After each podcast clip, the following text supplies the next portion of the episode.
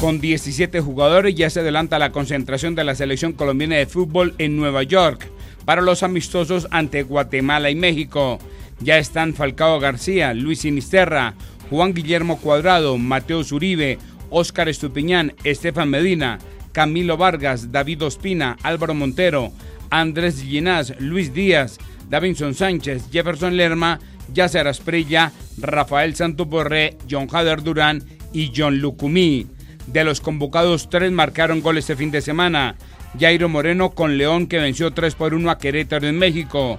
John Hader Durán que marcó con Chicago Fire en la derrota 2-3 ante Charlotte. Y Falcao García un gol con Rayo Vallecano que cayó 3 por 2 frente al Athletic de Bilbao en España. García comentó. Sí, muy agridulce. Creo que ha sido una linda noche para el fútbol, para disfrutar de ello.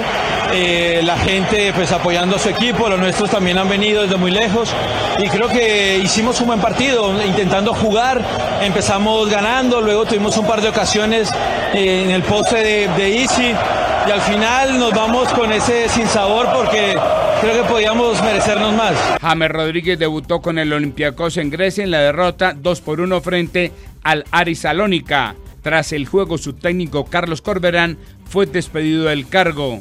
Con victorias para Pasto Nacional y América, se cumplió la jornada dominical en la fecha 12 del fútbol colombiano. Pasto superó 2 por 1 a Junior, Nacional se impuso 3 por 0 al Deportivo Cali y América venció 2-0 a Patriotas. La fecha concluirá hoy con el partido Pereira frente a Águilas. Y Colombia cerró con victoria 4-0 sobre Turquía en la confrontación de la Copa Davis Grupo 1 Mundial.